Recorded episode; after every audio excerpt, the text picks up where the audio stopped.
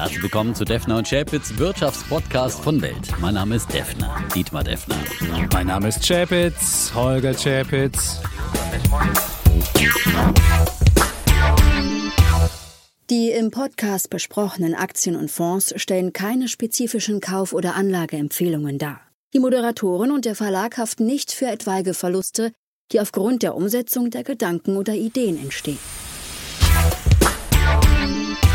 Episode 163, mhm. lieber Defner. Und wir haben einen sehr erfolgreichen Fondsmanager heute da. Vielleicht den erfolgreichsten Europas mhm. oder vielleicht sogar der Welt. Wir werden es hoffentlich erfahren.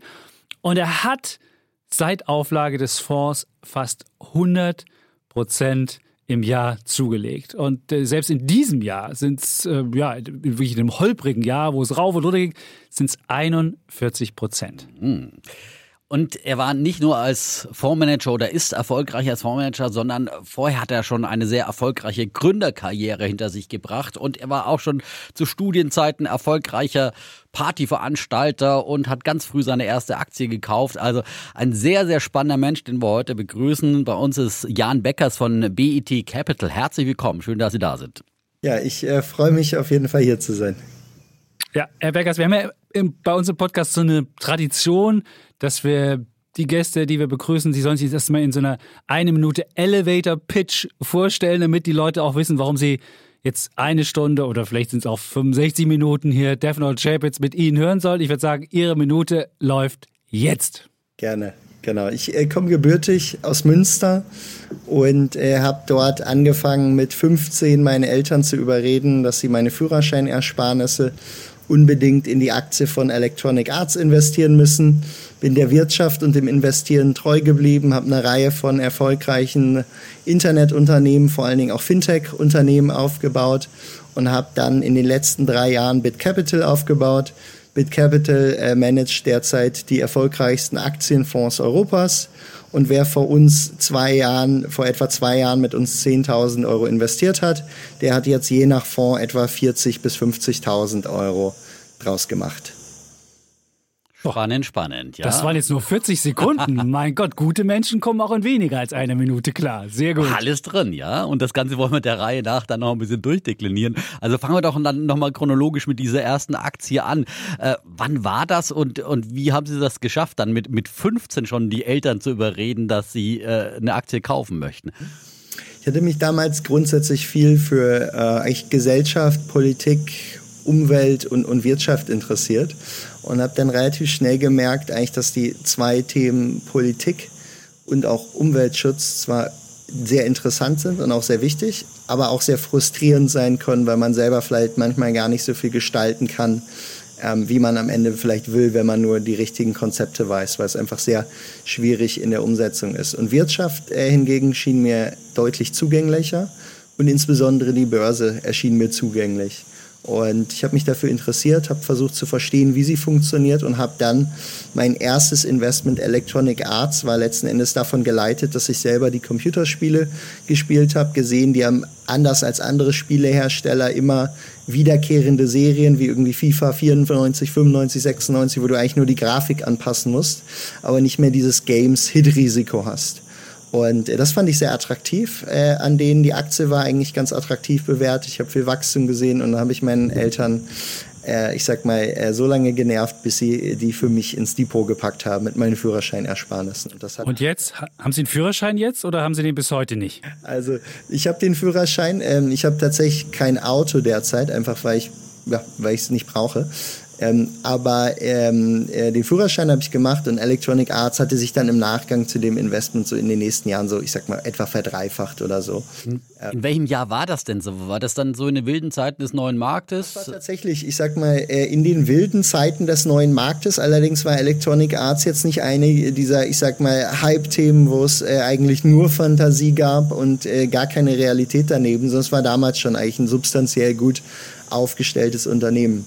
Aber meine, Meine Kinder spielen das ja heute noch und ich sehe immer, dass sie immer alle zwei Jahre wenigstens ein Update wollen. Würden Sie die Aktie heute auch noch kaufen oder würden Sie sagen, nee, das wäre mir heute ein bisschen lahm? Ich würde so sagen, genau. Heute kenne ich so viele interessantere, bessere, zukunftsträchtigere Aktien, dass es vielleicht gar keine ganz schlechte Aktie ist, aber wir kennen einfach viel spannendere Titel und insofern äh, ist sie heute nicht bei uns im Portfolio. Aber Sie haben ja im Prinzip das Warren Buffett ähm, System und die Lehre Warren Buffetts beherzigt, sozusagen nur Aktien zu kaufen, deren Geschäftsmodell man dann wirklich versteht, äh, im besten Fall dann auch selber nutzt. Äh, da war das für Sie zum Beispiel auch so, so ein Lehrmeister? Da liegt er, ich sag mal, da liegt er auch heute noch äh, äh goldrichtig. Ich glaube, investieren äh, aktives Investieren muss immer davon ausgehen, dass man Sachen irgendwie gut versteht. Und das ist natürlich vor allem, aber auch nicht immer nur der Fall, wenn man auch selber vielleicht Kunde dieser Unternehmen ist, sie irgendwie versteht, den Markt versteht, die Trends dahinter versteht. Äh, das gibt einem einen enormen Vorteil. Und ich glaube auch gerade als Privatanleger, wenn man selber auch zumindest mit einem Teil seines Kapitals aktive Investments machen will, dann fährt man häufig gut, sich auch dort umzuschauen, wo man, wo man sich besonders gut auskennt. Und letzten Endes war das ja auch damals die Basis dann für, für mein erstes Aktieninvestment an der Stelle. Mhm. Aber gestartet sind Sie jetzt nicht als Fondsmanager, sondern als Gründer. Und ist es vielleicht, ja. ist es sogar vielleicht der bessere Start in eine gute Fondsmanager-Karriere? Für mich, für mich war es auf jeden Fall äh, ein äh, Weg, den, der letzten Endes Gold richtig war. Äh, man muss auch dazu sagen, mir macht einerseits das Investieren großes Spaß, andererseits aber auch das, das unternehmerische Aufbauen. Und gerade das kann ich ja jetzt äh, im, im Aufbau und im Investieren bei BitCapital gut verbinden. Auf der anderen Seite ist aber auch so der Beruf des Fondsmanagers, gerade wenn man einen eigenen Fonds managen will, der ist einem ja auch nicht direkt zugänglich. Ich bin ja quasi, ich sag mal, ich habe ja mein erstes Unternehmen damals mit 0 Euro Startkapital im Studium gegründet.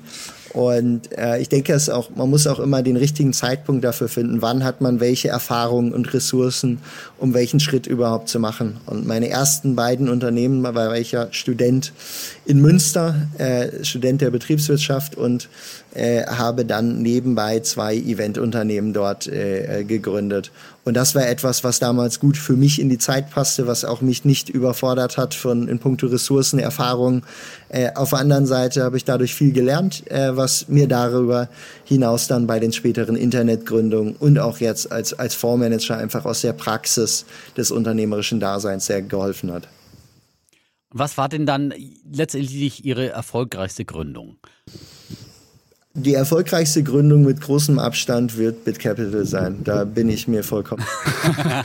also die letzte Gründung, okay. Absolut. Es waren aber auch sehr erfolgreiche andere äh, äh, davor. Also ich freue mich, dass jetzt, ich sag mal, aus unserem Portfolio, äh, was wir in den letzten Jahren aufgebaut haben, auch für den Gründungen jetzt, ich sag mal sicherlich in den nächsten zwölf Jahren werden wir an der einen oder anderen Stelle die, die Unicorn-Grenze dort äh, überschreiten, äh, das heißt die Milliardenbewertung äh, überschreiten. Da werde ich jetzt noch keine Namen vorwegrufen, aber äh, da wird sicherlich viel passieren. Ähm, dann waren letzten Endes, ich sag mal, Unternehmen, die wir im Advertising-Sektor gegründet haben oder auch ich wie, wie ein Fiber, äh, äh, die, ich sag mal, für einen dreistelligen Millionenbetrag äh, verkauft wurden, recht erfolgreich. Äh, es waren andere Unternehmen, in die ich investiert habe zu Beginn, wie ein Delivery Hero in der Seed-Runde, was jetzt irgendwo zwischen 20 und 30 Milliarden wert ist, ziemlich erfolgreich. Ich glaube, mein erfolgreichstes Investment in puncto Multiple ist aber noch aktuell nicht an der Börse, aber da bin ich jetzt bei etwa einem, einem 500X, das war Clio, eine, Chine, äh, eine kanadische Software as a Service Company, die vielleicht, ich sag mal, in ein, zwei Jahren an die Börse gehen sollte, wo ich auf jeden Fall gerne noch die 1000x-Grenze schaffen möchte. Ähm, und äh, genau, es war eine Reihe dabei, aber ich lege mich fest, das erfolgreichste Unternehmen, was ich gegründet habe, wird BitCapital sein. Okay, und wenn Sie schon sagten, dass die anderen Unicorns werden, ist das jetzt schon ein Unicorn, BitCapital, oder sind Sie da kurz davor, oder? Ähm, wir ich sag mal, wir sind auf jeden Fall gut aufgestellt und es, glaube ich, liegt wirklich im Auge des Betrachters, was es jetzt an der Stelle, äh, was es jetzt okay. an der Stelle heute schon wert ist. Äh, äh, auf jeden Fall, äh, ich sag mal, unsere Fonds sind sehr erfolgreich, äh, haben natürlich dann auch viel Anlegerinteresse. Insofern, es ist sehr erfolgreich, vor allen Dingen aber, und das, das ist ja letzten Endes das, was mich antreibt, äh, die Passion ist richtig groß zu machen bei einem Thema, was mich schon früh fasziniert hat äh, letzten Endes einfach vielen Menschen dabei zu helfen, ihr Geld deutlich besser anzulegen, was etwas, was wir in Deutschland irgendwie aus, ich sag mal, falsch verstandener, äh, ich sag mal, Angst irgendwie äh, einfach viel zu konservativ oder viel zu vorsorglich angehen, einfach nur irgendwie das Geld zu 0% auf dem Sparkonto liegen lassen. Ähm, das hat mich wirklich schon gestört, als ich irgendwie zwischen 15 und 20 Jahre alt war. Und jetzt habe ich die Möglichkeit, das mit BitCapital selber zu ändern. Äh, und äh, ja, und das ist, ich sag mal, ein großes Feld, in dem wir uns bewegen, wo wir jetzt sehr gut positioniert sind, äh, dank der, der Performance, die wir schon zeigen konnten. Und insofern, äh, ja, da äh, ja. lege ich mich. Das ist ja auch eine unserer Missionen ähm, und deswegen wollen wir auch gleich noch darüber ganz ausführlich sprechen, aber vorher noch zu Ihrer Gründerkarriere. Ähm, angefangen haben Sie dann äh, sozusagen, um erstmal Kontakte zu sammeln äh, bei Gründerszene. Das ist ja die Publikation, die mittlerweile auch hier bei uns äh, bei Axel Springer gelandet ist. Äh, wie wichtig war das diese Zeit denn eigentlich und wie wichtig sind Kontakte und Networking grundsätzlich, um ein erfolgreicher Gründer zu werden? Es war auf jeden Fall für mich, es war, äh, es hat meinen Weg beschleunigt und ich habe ihn ja ganz gezielt dort äh, äh, so gewählt. Es war, ich war damals dann erfolgreich im Studium mit meinen Eventgründungen hatte mich aber darauf festgelegt, dass ich Internetunternehmer werden will. Mir war aber auch völlig realistisch klar, dass mir eigentlich das Kontaktnetzwerk fehlt, dass mir auch noch viel Know-how dazu fehlt ähm, und dass ich in dieser Branche eigentlich auch noch ein Niemand bin. Und äh, deshalb war dieser Schritt auch noch zu Ende meines Studiums dann der erste quasi ehrenamtliche Chefredakteur von Gründerszene.de zu werden. Ähm, äh, einfach, ja, ich sag mal, ein strategisch sehr hilfreicher Schritt, mir in kurzer Zeit das ganze Netzwerk, was ich brauche, die ganzen Leute, die ich treffen wollte, alle zu treffen, zu interviewen, kennenzulernen, äh, mich mit ihnen zu verbinden und darüber eigentlich mir einen Zugang in die damals noch recht kleine Gründerszene äh, zu erschließen. Das war ein super Schritt. Ich letzten Endes in Summe, glaube ich, zehn Monate gemacht und das hat wahrscheinlich mir einen guten Kickstart äh, als Internetunternehmer in Berlin dann direkt nach meinem Studium gegeben. Also Sie meinen, als Journalisten sind wir schon mal gut dabei. Gibt es irgendwie andere Learnings, die Sie beim Gründen festgestellt haben? Okay, Netzwerke schaffen. Mhm. Gibt es noch, noch andere? Was, was sind noch die Learnings, die Sie haben, wenn Sie jetzt jemandem vielleicht was mitgeben sollten, der selbst gründen will? Okay, wenn ich jetzt einfach demjenigen, der vielleicht das erste Mal jetzt selber gründet, etwas mitgeben soll, dann würde ich an der Stelle sagen, die Gründung sollte sehr gut zu den eigenen Zielen, Fähigkeiten und Passionen passen. Das heißt, gerade bei der ersten Gründung, ähm, es fehlt einem ja noch so viel an sonstiger Erfahrung ähm, und äh, auch an Erfahrungen Unternehmen zu, aufzubauen, dann ist es gut, wenn man zumindest in dem Markt, wo man sich bewegt und in der Kundengruppe sich irgendwie auskennt, äh, dort schon äh, einfach Kompetenzen hat. Und ich glaube insofern grundsätzlich, äh, ich sag mal, fernab von vielen anderen Kriterien, die natürlich bei jeder Gründung unterschiedlich sind, eine schöne Voraussetzung, dass man es auch gut und mit Passion äh, macht, ist selber ein Thema zu finden, mit dem man sich sehr identifizieren kann, wo man sich schon auskennt und das man auch sehr glaubwürdig vertreten kann würden Sie jetzt sagen, das haben Sie jetzt mit dem BitCapital alles gefunden? Also da bin ich äh, zum einen Gründer geworden äh, und bin aber auch jemand, der in diesem Bereich äh, äh auch das Ganze mit Passion ausfüllt. Absolut, das passt jetzt hervorragend zu mir. Es macht mir großen Spaß, es ist eine große Freude. Er fühlt sich nicht wie eine lästige Arbeit an, sondern ist am Ende, äh, ich sag mal, eine Passion, das zu machen. Genauso wie mit 20 äh, letzten Endes es mir eine Passion war, das, das studentische Nightlife in Münster zu verbessern. Äh, äh jetzt ist das meine ganz klare Passion und das, was ich ja, äh, sehr gerne sehr groß machen werde. Jetzt haben wir am Anfang schon so ein bisschen erfahren von der Philosophie, die Sie haben als Fondsmanager.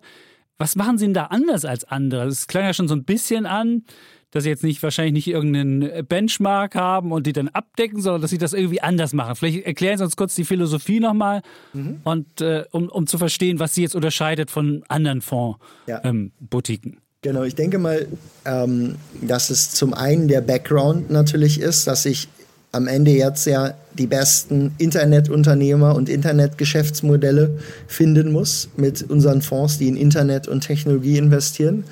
Und dass ich das selber jetzt die letzten 15 Jahre ja einmal aus der anderen Perspektive gemacht habe, erlaubt mir vielleicht viele Chancen und Risiken von Geschäftsmodellen, aber auch Stärken und Schwächen von, von Management-Teams und äh, generell Opportunities in diesem Feld vielleicht schneller und intuitiver und zielstrebiger zu finden. Und das verknüpfen wir letzten Endes, ich sag mal, diese Sektorexpertise und diese unternehmerische Expertise verknüpfen wir letzten Endes damit, ähm, dass wir sehr datenorientiert äh, arbeiten bei BitCapital, wirklich, ich sag mal, versuchen für alle unsere Hypothesen immer Verifizierungen in Daten zu finden.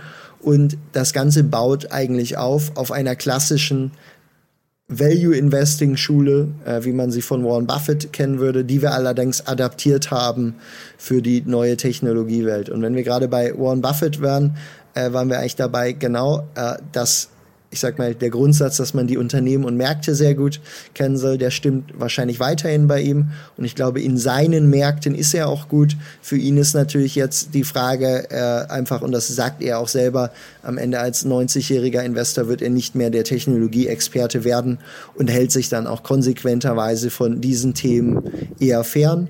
Und wir, kann man sagen, als die nächste Generation der Asset Manager besetzen einfach konsequent diese Themen, die wir in den letzten 15 Jahren ja selber mit aufgebaut haben und wo wir uns wirklich tief in der Materie befinden und deshalb andere Entscheidungen treffen als vielleicht die meisten klassischen Fondsmanager, ähm, äh, wie man sie jetzt zumindest aus Deutschland kennt.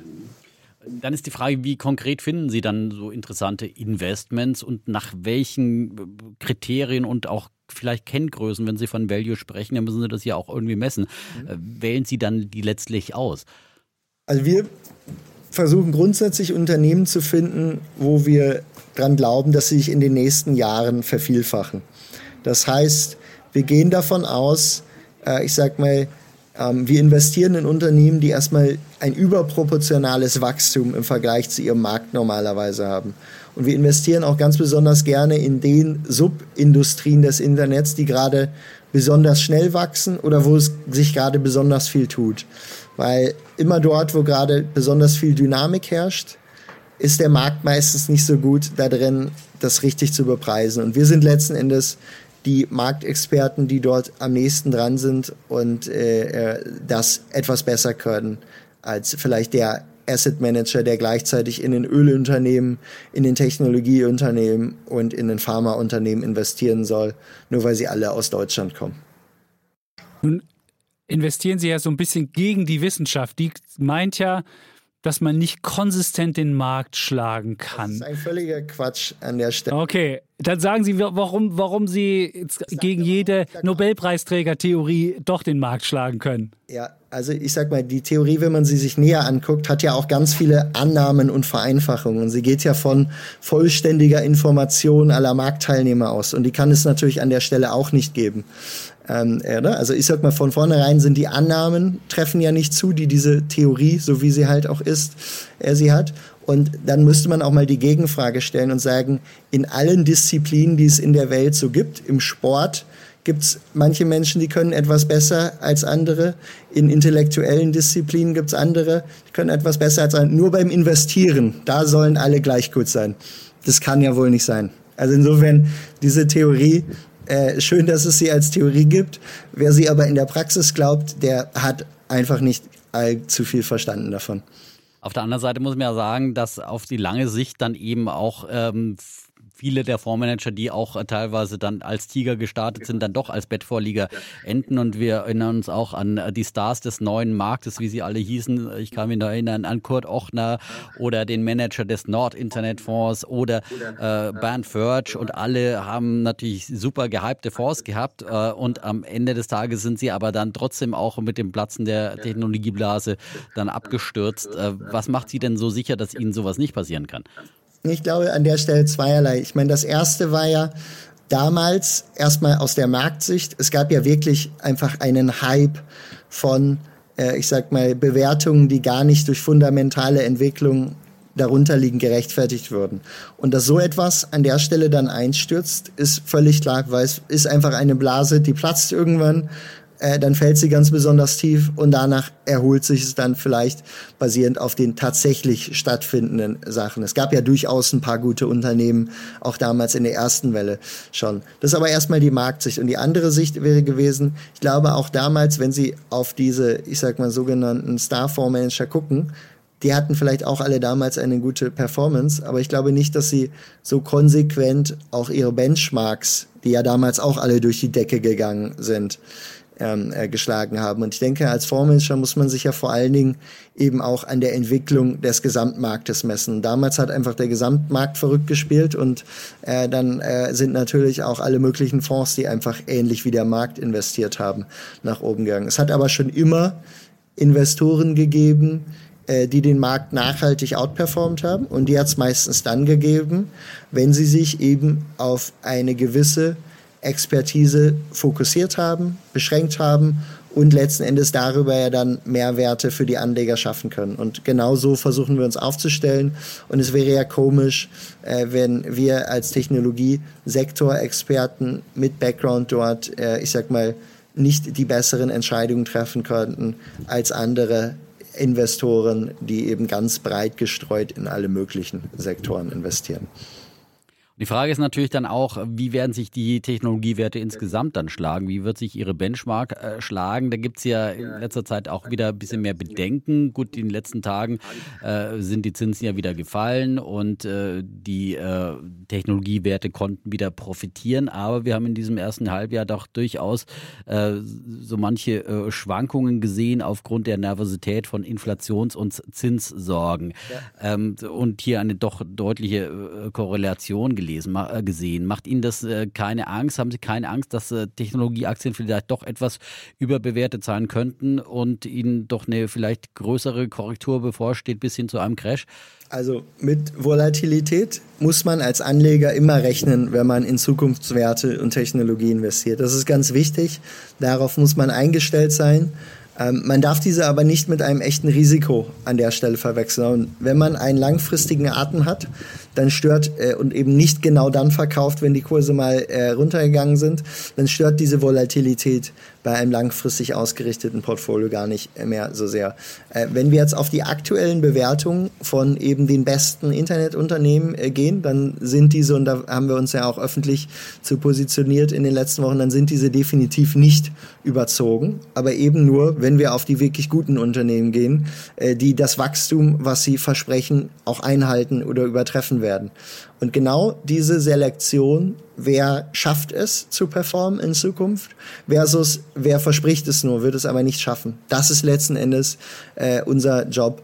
Und äh, weil die Welt von morgen eine viel stärker technologiedominierte Welt sein wird als sie von heute, ähm, haben wir auch keinerlei Bedenken, dass die Auswahl, die wir dort treffen, auf einen mittelfristigen Zeithorizont nicht sehr gute Renditen für unsere Anleger erwirtschaften wird.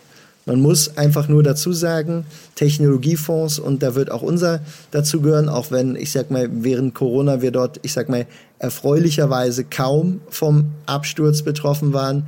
Im Normalfall wird jeder Technologiefonds, wenn es ich sag mal an der Börse eine starke Korrektur gibt, wenn Zinsen steigen, äh, auch mal eine Schwächeperiode erleben. Äh, man darf sich einfach nicht von diesen kleineren Entwicklung aufhalten lassen. Man sollte einen langfristigen Blick haben, irgendwo auf die nächsten drei, fünf oder noch besser zehn Jahre gucken, äh, mit ruhiger Hand dort äh, investieren in Qualität und äh, dann wird man sehr viel Freude an seinem Portfolio haben. Nun haben Sie ja es verstanden, auch immer in der richtigen Technologiebranche gerade drin zu sein. Mal waren es Online-Händler, die am Anfang äh, profitierten, dann waren es vielleicht eher Software-as-a-Service-Companies, dann waren es Cloud-Anbieter. Wie kriegt man denn da auch ein Timing hin? Das ist ja nicht nur, dass man, das, es gibt ja auch eine Rotation immer zwischen den, zwischen den einzelnen Technologiefirmen. Wie kriegen Sie, wie kriegen Sie das hin? Und über Time ist ja nochmal schwieriger. Ja. Auch, wie geht das? Ja, ähm, ich denke, da kommen letzten Endes zwei Sachen zum Tragen. Zum einen wirklich unsere Marktnähe, dass wir ganz aktiv mit vielen dieser Unternehmen, mit vielen Kunden dieser Unternehmen sprechen, selber einen starken Blick darauf haben, wann funktionieren eigentlich welche Technologien, welche Unternehmen am besten. Äh, ich denke, wir waren mit die ersten und konsequentesten, die als in China sich abzeichnete, die Pandemie kommt, ganz konsequent das Portfolio analysiert haben, wer profitiert von einem möglicherweise kommenden Lockdown und es eben komplett auf die Gewinner wie einen Zoom oder wie E-Commerce-Werte oder wie andere, ich sag mal, SaaS-Kollaborationstools umgestellt haben und dies auch im Nachgang geschafft haben, jeweils so ein bisschen die Zeichen der Zeit gut zu lesen. Und das ist am Ende einerseits die Nähe zu den Industrien, zu den, zu den Unternehmen, in denen wir uns bewegen, das tiefe Verständnis dieser Subsektoren äh, bei uns im Analystenteam und zum anderen ist es eben das gezielte Auslesen von, von Daten und Algorithmen, die wir uns selber programmiert haben, die uns dabei helfen, diese Entwicklung schnell vorauszusehen. Und das Zusammenspiel davon hilft uns nicht, dass wir dort immer ganz richtig liegen. Äh, ich sag mal, gerade beim, beim Timing äh, wird man immer auch mal daneben liegen, aber sie hilft uns dort zumindest doch sehr überproportional gute Entscheidungen zu treffen. Aber wie kriegt man denn so eine Zoom hin? Nehmen wir mal an, Sie haben Zoom gekauft am Anfang, das kann man verstehen, dann mussten alle ins Homeoffice gehen, alle haben mit Zoom telefoniert und irgendwann war es dann aber vorbei mit Zoom. Wie, wie, wie kriegt man das mit? Haben Sie dann irgendwie so Umsatzwachstumszahlen und stellen dann fest, das wächst nicht mehr schnell genug oder ja, können, was ist da das Ding? Genau, wir können gerne mal Zoom dort quasi als kleinen äh, Case nehmen. Also Zoom kannten wir schon lange, ähm, auch vor der äh, Pandemie. Wir fanden das Unternehmen aber immer zu teuer bewertet im Vergleich zu seinen Wachstumsaussichten, weil es eine hervorragende Company war, die aber einfach schon sehr teuer an den Markt gekommen ist. Als dann die Pandemie sich langsam abzeichnete, war für uns auf einmal klar, das wird die absolute Schlüsseltechnologie sein, um miteinander geschäftlich oder privat in Kontakt zu bleiben. Und dann flippte das und auf einmal dieses eigentlich erstmal im Vergleich zu dem KPIs oder zu den Umsatz oder auch erwarteten, ich sag mal, Cashflow-Zahlen teure Unternehmen wurde im Vergleich zu dem, was ihm an Wachstum bevorstand, nämlich ein, ein letzten Endes eine Vervielfachung in kurzer Zeit, war es auf einmal total günstig bewertet. Und der Markt hat lange gebraucht, eigentlich das zu, zu realisieren, wenn man sich damals den Kursverlauf anguckt. Und wir haben dann dieses Unternehmen, was uns vorher zu teuer war, nicht im Portfolio hatten, dann sofort ins Portfolio, auch ins eine signifikante Position reingenommen. Ähm, äh, haben dann, ich sag mal, den, den, die Aufwärtsbewegung natürlich für unsere Anleger äh, mitgenommen, haben dann, als wir, ich sag mal, die Earnings bevorstanden, ähm, nochmal vor den Earnings zugelegt, weil wir davon ausgegangen sind, dass die ganze Analystenwelt noch vollkommen unterschätzt, wie massiv dieser Zugewinn bei Zoom war und ja, und letzten Endes wurde es belohnt.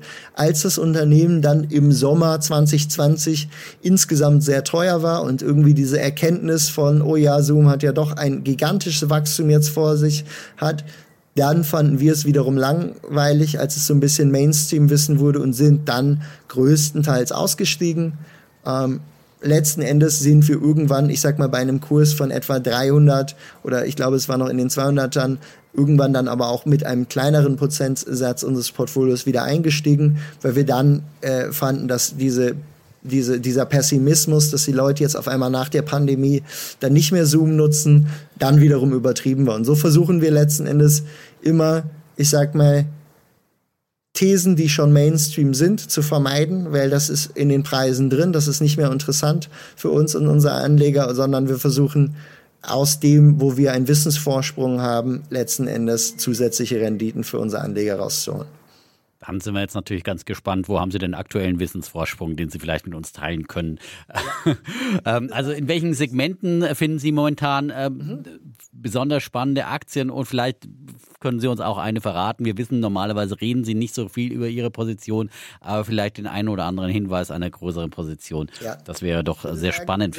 Derzeitig ähm, äh, sind wir besonders äh, bullish auf Fintech als, ich sag mal, breite Schlüsselindustrie, die den gesamten Finanzsektor stark verändern wird. Ähm, ich habe ja dort selber auch äh, eine Reihe von Unternehmen gegründet in den Jahren vor, vor BitCapital, insofern mich schon früh damit befasst. Und wir haben so im Q4 dann, als wir uns fragten, was ist der nächste besonders spannende Wachstumstrend im Internet, dann einen größeren Teil unseres Portfolios in Fintech-Werte äh, gesteckt. Ähm, eines davon beispielsweise ist Futu. Ähm, das ist äh, die führende chinesische äh, oder in, in Hongkong beheimatete, ähm, aber auch an chinesische Anleger sich richtende ähm, äh, Online-Brokerage-Plattform. Ähm, und die tradete sehr günstig zum Ende des, des letzten Jahres. Ich sag mal irgendwo in der Richtung von einem KGV von vielleicht 25 bis 30, während sie ein unglaubliches Wachstum vor sich hatte, was die Analysten noch vollkommen unterschätzt hatten. Ähm, wir haben, weil wir den Online-Brokerage-Markt gut kennen, weil wir die Trends gesehen haben, weil wir uns Daten angeschaut haben, gesehen, dass dieses Wachstum stark unterschätzt wird, haben letzten Endes mit Hilfe unserer chinesischen Analystin das Unternehmen im Detail analysiert, sind dann im Q4 eingestiegen und als die Aktie dann oder die, das Unternehmen im ersten Quartal dann die Versiebenfachung ihres Gewinnes meldete, hat sich infolgedessen der Kurs in den letzten sechs Monaten etwa fünf versechsfacht, seitdem wir dann eingestiegen sind. Und ist, weil auch die Wachstumsaussichten in Zukunft gut sind, ähm, nicht mehr so günstig, wie es damals zu haben war, als wir eingestiegen sind, ist aber inzwischen immer noch ein Titel, den wir spannend finden, wenn wir bedenken, wie groß allein der Heimatmarkt ist und wenn wir bedenken, dass Futu auch heute erst knapp über eine Million zahlender Kunden hat ähm, äh, und ein starkes Management hat mit starkem Backing von Tencent als einem der äh, als einem der Anker äh, äh dort. Ähm, und insofern ist es auch heute noch äh, eine Aktie, die wir beispielsweise in unserem Global Internet Leaders Fonds drin haben, natürlich aber auch in unserem Global Fintech Leaders Fonds drin haben. Gut, jetzt haben wir eine, die haben sich schon Ende vergangenen Jahres gekauft. Jetzt wollen wir aber noch eine hören, wo sie, wo sie jetzt noch die Versiebenfachung vor sich sehen. Also jetzt. Also äh, das, äh, ich sag mal, auf einen langen Zeitraum äh, halten wir es durchaus möglich bei, äh, bei, bei Futu. In den nächsten sechs Monaten darf man so eine Versiebenfachung nie vor sich sehen. Sie kann natürlich passieren, ähm, aber äh, wir wären auch damals nicht davon ausgegangen, dass sie sich jetzt äh, versiebenfacht. Ähm, wir sind aber generell darüber, davon überzeugt, ähm, es wird Online-Broker geben, die sich in den nächsten Jahren vervielfachen. Äh, und gerade wenn man weltweit, insbesondere auch in Schwellenländer guckt, ähm, wir glauben, eine der am meisten vernachlässigsten ähm, äh, Subsektoren im Fintech-Markt ist Online-Lending, äh, was daran liegt, dass einfach in den letzten Jahren viele Geschäftsmodelle dort äh, gescheitert äh, sind äh, an der Stelle. Ähm, Meinen Sie sowas wie Lending Club oder, oder was ja, ist da das? Lending Club äh, ist eines dieser Unternehmen, die damals, ich sag mal, mit viel Euphorie an die Börse kamen, äh, dann allerdings auch, äh, ich sag mal, beträchtlich abgeschürzt sind, als klar wurde, dass deren Underwriting-Modelle, also die, die, die Art und Weise, wie sie Kredite rausgeben, vielleicht doch nicht so smart waren, ähm, äh, wie, wie angekündigt. Ähm, aber es gibt andere Geschäftsmodelle und andere Unternehmen, im Lending-Segment und ich überlege gerade mal, ähm, welches davon ich jetzt hier an der Stelle einmal äh, Ihnen gleich noch äh, präsentieren kann. Ähm, bei denen glauben wir, die, die haben ihr großes Potenzial an der Stelle äh, noch vor sich. Ähm, um eins, äh, ich sag mal, äh, zu nennen an der Stelle, was sich jetzt in der vergangenen Zeit auch schon sehr gut entwickelt hat, aber auch noch ein gutes Potenzial nach oben. Äh, er hat beispielsweise die Kreditplattform Upstart aus den USA ähm, äh, die AI-basiert Kredite vergibt, ähm, halten wir für durchaus zukunftsträchtig.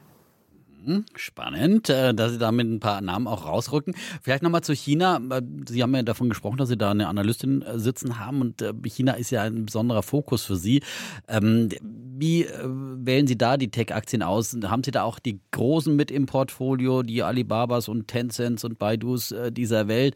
Oder ist es dann eher die, die zweite Reihe, Pindua, Pin, Pinduoduo und, und Meituan, was es da alles gibt. Und äh, ähm, nach, was, was haben Sie da so äh, im Auge? Also es kommt letzten Endes wirklich auf das, das aktuelle Potenzial dieser Unternehmen dort an. Und in Alibaba haben wir beispielsweise nicht im Portfolio, weil ein Alibaba reihenweise seine Key Battles gegen Unternehmen verliert, äh, die wir besser finden. Und ähm, das ist beispielsweise insofern, auch wenn es eigentlich Alibaba vergleichsweise günstig tradet, äh, ähm, wir sehen sie, wie sie weltweit äh, viele Key gegen ihre Key Competitor gerade durchaus Marktanteile in wichtigen, äh, in wichtigen Segmenten verlieren. Insofern Alibaba ist nicht dabei. Ähm, generell ist es so, dass wir die Titel aus der zweiten und dritten Reihe äh, eher bevorzugen, ähm, weil sie so häufig noch nicht so gut verstanden wurden von anderen Investoren äh, und deshalb mehr Upside an der Stelle haben. Grundsätzlich muss man dabei sagen, in China sollte man immer noch mal vorsichtiger hinschauen als in, äh, als in vollständig entwickelten Märkten. Ähm, der Anteil an, äh, ich sag mal, dubiosen Accounting-Methoden und anderen fragwürdigen Praktiken ist dort einfach nochmal höher. Ist auch einer der Gründe, warum es in diesen Ländern nicht besonders ratsam ist, einfach einen passiven Index zu kaufen, weil in diesen passiven Index kommt leider per Definition dann auch äh, der ganze Schrott, den es teilweise an den Börsen dort gibt, eben auch mit rein. Den kauft man an der Stelle dann, dann automatisch mit. Äh, insofern gilt in diesen Schwellenmärkten, äh, ich sag mal, ganz besonders deutlich hinschauen, sich besonders gut auskennen. Wenn man dort als, als ich sag mal, Endanleger mit begrenzter Zeit investieren will, ähm, dann bietet es sich vielleicht doch an, eher etwas auf die sehr großen, sehr bewährten Unternehmen äh, zu schauen. Ähm, dann würden wir an der Stelle aber einen Tencent vor beispielsweise Alibaba äh, bevorzugen. Ähm, Grundsätzlich glauben wir aber, dass gerade in diesen dynamischen Emerging Markets, genauso wie generell in Technologiemärkten, ähm, man tatsächlich die besten Returns erzielt, wenn man eben gemeinsam mit voll fokussierten Profis wie uns in diese Märkte investiert, was dann auch mal einfach ein Schwellenländerfonds oder so sein kann. Äh, man sollte nur sehr genau auf den Track Record der Manager an der Stelle achten. Hm. Und wie hoch ist Ihr China-Anteil? Und die zweite Frage, die sich dann gleich anschließt, ist, Müssen Sie nicht Angst haben, dass es jetzt so ein, eine Art kalten Krieg zwischen dem Westen und China gibt? Und gibt es auch moralische Probleme dabei? Oder sagen Sie, ne, da gibt es gute Renditen, da mache ich mit? Mhm. Ähm, der aktuelle China-Portfolio-Anteil äh, liegt bei etwa 20 bis, äh, 20 bis 25 äh, Prozent. Ähm, Grundsätzlich äh, ist das Thema Handelskrieg und Deglobalisierung äh, natürlich, ich sag mal, eins, mit dem wir uns äh, sehr ausgiebig äh, befassen. Ähm, und äh, ja, wir glauben durchaus, dass es in gewissen Ländern Tendenzen geben wird, eher nationale Champions äh, an der Stelle äh, zu fördern. Ähm, und äh, das kann man beurteilen, glaube ich, äh, wie man es will, äh, aus einer, aus einer, ich sag mal, gesamtpolitischen ähm, äh, Sicht. Ähm, wir schauen natürlich für unsere Anleger vor allen Dingen als Investoren drauf. Äh, und dort stellt sich die Frage, an welche dieser Unternehmen glauben wir? Ähm, und damit einhergeht aber natürlich immer für uns die Frage, an welche dieser Unternehmen glauben wir eben in einem langfristigen und nachhaltigen Sinne, was für uns immer letzten Endes damit einhergeht, äh, auch, ich sag mal, das Management und deren Handeln zu verstehen. Und äh, es gibt beispielsweise auch ein größeres chinesisches Tech-Unternehmen, in das wir unter anderem deshalb nicht investiert haben, weil wir ihre, äh, ich sag mal, Praktiken dort sehr, sehr fragwürdig und auch gar nicht im, im, im Kundensinne, sagen wir mal, so fanden, aber auch teilweise gefährlich fanden an der Stelle. Aber unser primärer View und unsere primäre Expertise sollte man da drin sehen, zu verstehen, wer sind die Gewinner von morgen und das eben in einem weltweiten Sinne und auch gerade in Schlüsselmärkten wie, wie China. Gehen wir mal nach Deutschland. Ähm, da sind wir technologisch natürlich den großen Märkten wie China und USA doch äh, weit hinterher. Aber momentan tut sich ja auch wieder viel. Wir haben ja steuern auf ein Rekordjahr bei IPOs zu. Viele Technologieunternehmen kommen jetzt eben auch hierzulande ähm, an die Börse. Gibt es da auch äh, Dinge, die Sie äh, momentan interessant finden, auch gerade unter den, den Neuemissionen oder unter den äh, Technologiewerten, die ähm, zuletzt äh, gekommen sind in den letzten Jahren? Was finden Sie da besonders spannend? Also ich sag mal, erfreulicherweise ist es so, dass als wir den Fonds gestartet haben zu Beginn oder den ersten Fonds vor etwas mehr als drei Jahren, ähm, waren wir eine kurze Zeit erstmal in gar kein deutsches und kaum ein europäisches Unternehmen investiert. Nicht, weil wir das nicht wollten, sondern weil es einfach noch ganz wenig gab. Dann kam äh, eine Phase, wo es durchaus viele, äh, auch, auch mehrere spannende Unternehmen dort äh, gab, äh, in die wir dann, ich sag mal, temporär mal mehr oder auch mal weniger investiert haben, beispielsweise ein HelloFresh, ein, äh, ein Etienne aus den Niederlanden oder auch ein äh, Delivery Hero, ähm, oder auch mal während der, ähm, während der Corona-Krise natürlich stark ein, äh, eine Shop-Apotheke. Ähm, und genau, wir nehmen zur Kenntnis, dass es jetzt wieder eine vermehrte Anzahl von, von IPOs gibt, äh, auch aus dem äh, deutschen und europäischen Sektor und schauen uns, ich sag mal, die immer interessiert, aber auch kritisch an. Das heißt, das ein oder andere Unternehmen davon wird den Weg in unser Portfolio ähm, finden. Ähm, häufig äh, lohnt es sich aber auch, ich sag mal, bei den, bei den super High-Quality-Unternehmen äh, ich sag mal, äh, lohnt es sich immer im IPO dabei zu sein. Die äh, äh, poppen dann sehr schön. Dort ist eher die Frage, wie groß ist die Allokation, die man bekommt. Bei vielen anderen Unternehmen äh, ist es teilweise so, gerade wenn sie dann sehr teuer zum Markt kommen, dann lohnt es sich auch manchmal, äh, ich sag mal, einfach mal sechs, zwölf oder 18 Monate abzuwarten. Äh, und dann kann man häufiger zu besseren Bewertungen dort einsteigen. Und insofern, äh, ich sag mal, äh, selektiv greifen wir auch bei europäischen Tech-IPOs zu. Das, das, klingt jetzt so ein bisschen abstrakt. Gehen wir da einfach mal so ein paar neue Missionen aus Deutschland durch und Sie sagen, ja, doll, nicht so doll. About You, Suse, Cherry, Mr. Specs, Auto 1. Ist da irgendwas bei, wo Sie sagen, ja, da haben wir mitgemacht? Oder sagen Sie, nee? Von den Unternehmen haben wir tatsächlich bei keinem, äh, bei keinem dort äh, mitgemacht. Äh, bei dem einen oder anderen hätte sich jetzt mal im Kursverlauf äh, gesehen gelohnt. Ähm, allerdings war für uns jeweils häufig das Fragezeichen, wie nachhaltig sehen wir jetzt, ich sag mal, die, die Erfolge dort. Und vor allen Dingen müssen wir ja immer im Vergleich investieren. Wenn wir jetzt, ich sag mal, in eines dieser Unternehmen investieren oder in einen, ich sag mal, amerikanischen Schlüsselwettbewerber, äh, der, ich sag mal jetzt im, im Ver Vergleich beispielsweise von Auto 1 versus Carvana vielleicht noch ein viel beeindruckenderes Wachstum zeigt, aber jetzt gar nicht an der Stelle unbedingt äh, viel teurer äh, äh, bewertet ist. Ähm, so, dann investieren wir immer dort, wo wir relativ gesehen eigentlich mehr Wert an der Stelle, äh, an der Stelle sehen. Und insofern bei diesen Unternehmen, wir haben sie uns teilweise angeschaut, aber auch gar nicht alle im Detail angeschaut, äh, haben wir in keinen dieser IPOs investiert. Gibt es von dem, was jetzt so für den Rest des Jahres noch so äh, auf der Liste steht sozusagen und kommen soll, äh, gibt es da was, was Sie im Auge haben?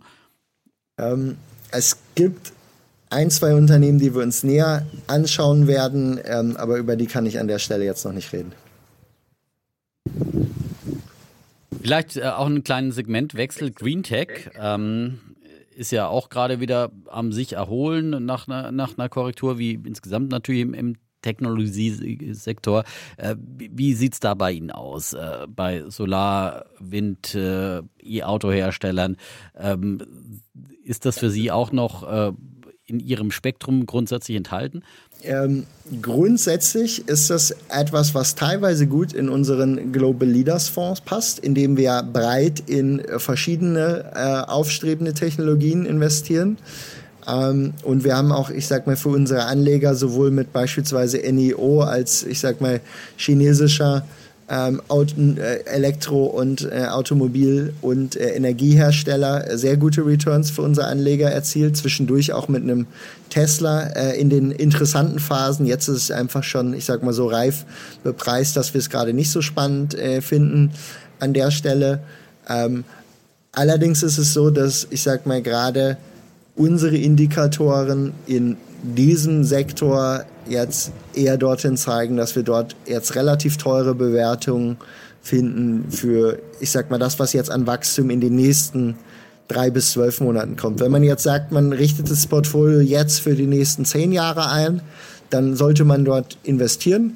Wenn man jetzt aber sagt, wir wollen den besten Zeitpunkt vielleicht mal in den nächsten 12 bis 24 Monaten finden, um dort zu attraktiven Bewertungen auch einsteigen, dann heißt es für uns ganz klar, diese Segmente jetzt auch im Global Leaders Fonds unter, untergewichten. Und was würde Ihnen da in diesem Segment jetzt äh, noch gefallen und wäre Ihnen nicht zu teuer? Nicht zu teuer ist relativ, äh, ist dort relativ zu sehen. Aber ähm, aus, ich sag mal, aus diesem Universum gerade wäre es ein NEO, ähm, weil sie es tatsächlich, ich sag mal, schaffen, ähm, in ihrem Heimatmarkt eine echte Premium-Marke aufzubauen, weil auch der Gründer an der Stelle sehr überzeugend, sehr authentisch äh, agiert und weil wir glauben, dass die Chinesen gerade ihren Heimatmarkt am Ende dann schon ziemlich gut gegenüber Tesla auch vielleicht nicht vollständig, aber zunehmend abschotten werden. Und insofern, äh, ich sag mal, aus dem Sektor ist gerade NIO mein Favorit. Und jetzt kommt die klassische Frage, die wir hier häufiger haben: VW oder Tesla? Wenn Sie eine kaufen müssten, was würden Sie nehmen? Da würde ich auch sagen, auf den, ich würde auf den Zeithorizont äh, gucken. Äh, sechs Monate VW, zehn Jahre Tesla. Leider. Es wäre mir, es wäre mir lieber, es wäre mir lieber, ich könnte an der Stelle auf den, auf den deutschen Automobilhersteller setzen. Ähm, mhm. Aber äh, wenn ich jetzt die 10 Jahres Bet dort gerade machen muss, dann wäre es eher Tesla. Ähm, auf die nächsten sechs Monate allerdings in diesem Fall mal VW. Okay, dann ist doch die Frage Biotech. Wir hatten Green Tech, Biotech. Was halten Sie davon? Ist da was für Sie dabei? Weil das soll ja jetzt auch das, das ja, die Dekade der Biotech und der gesundheitlichen Durchbrüche sein und wir sollen alle 200 Jahre alt werden. An der Stelle sage ich, ich glaube voll, äh, ich glaube voll an die, äh, ich glaube voll an die Branche und äh, daran, dass wir dort, ich sag mal, sehr gute 20 Jahre vor uns sehen werden. Ähm, ich bin aber nicht genug Sektorexperte in diesem Feld, als dass ich mich dort jetzt selber in der Einzeltitelauswahl groß aus dem Fenster äh, lehnen würde. Ähm, und insofern, äh, ich glaube, das ist auch ein guter Sektor, äh, äh, in dem man langfristig investiert sein sollte, was man dann entweder machen kann, indem man einen spezialisierten Manager an der Stelle findet, der genau diese Themen wieder super abdeckt. Und wenn man den findet, dann wird es wahrscheinlich auch die beste Wahl dort sein, sein Geld zu investieren, wenn man nicht selber vom Fach ist. Oder aber ähm, man kauft eben dort den Index und lässt ihn ganz lange liegen ähm, dann wird man auch nicht ganz schlecht damit fahren. Ich wäre allerdings ein bisschen vorsichtig, äh, was Biotech angeht, derzeit mit dem Timing, ähm, weil viele dieser Unternehmen sind ja sehr stark von klinischen Studien abhängig in ihren Kurssprüngen und durch Corona sind jetzt ganz viele klinischen Studien erstmal mangels Krankenhauskapazitäten, Fokus etc. auf Eis gelegt worden. Und das könnte den Progress jetzt, ich sag mal, auf die nächsten Monate oder ich sag mal ein, zwei Jahre dort äh, zumindest etwas, etwas hemmen. Und das sollte man vielleicht beim, beim Timing dort berücksichtigen. Fintech haben Sie gerade ja schon gesagt, ähm, kennen sich auf jeden Fall besser aus und finden Sie auch extrem spannend. Da wollen Sie ja sogar einen neuen Fonds auflegen. Warum denn gleich? Ist schon aufgelegt. Der ist schon aufgelegt. Er liegt auch, äh, ich sag mal, wenn man sich den Kursverlauf anschaut, ja, sieht er sehr erfreulich aus. Man kann ihn ja googeln, den BIT Global Fintech Leaders. Und äh, warum so spannend, dass es gleich ein eigener Fonds äh, sein sollte? Weil ich mir vollkommen sicher bin, wir werden ein goldenes Fintech-Jahrzehnt vor uns haben. Die Effizienzvorteile von einigen digitalen Prozessen, wie beispielsweise, ich sag mal, Online-Brokerage versus, ich sag mal, einem klassischen Modell oder auch Online-Kreditvergabe, sind einfach so groß, sowohl in dem, was man als Kunde an Konditionen bekommt, als auch letzten Endes in der Geschwindigkeit oder in der Kundenerfahrung. Ähm, dort werden wir, und das sehen wir jetzt in den Daten und äh, findet man auch in den Kursverläufen schon initial bestätigt, einen ganz gewaltigen Umschwung sehen. Der findet in den nächsten Jahren jetzt, ich sag mal, auf dramatische Art und Weise statt.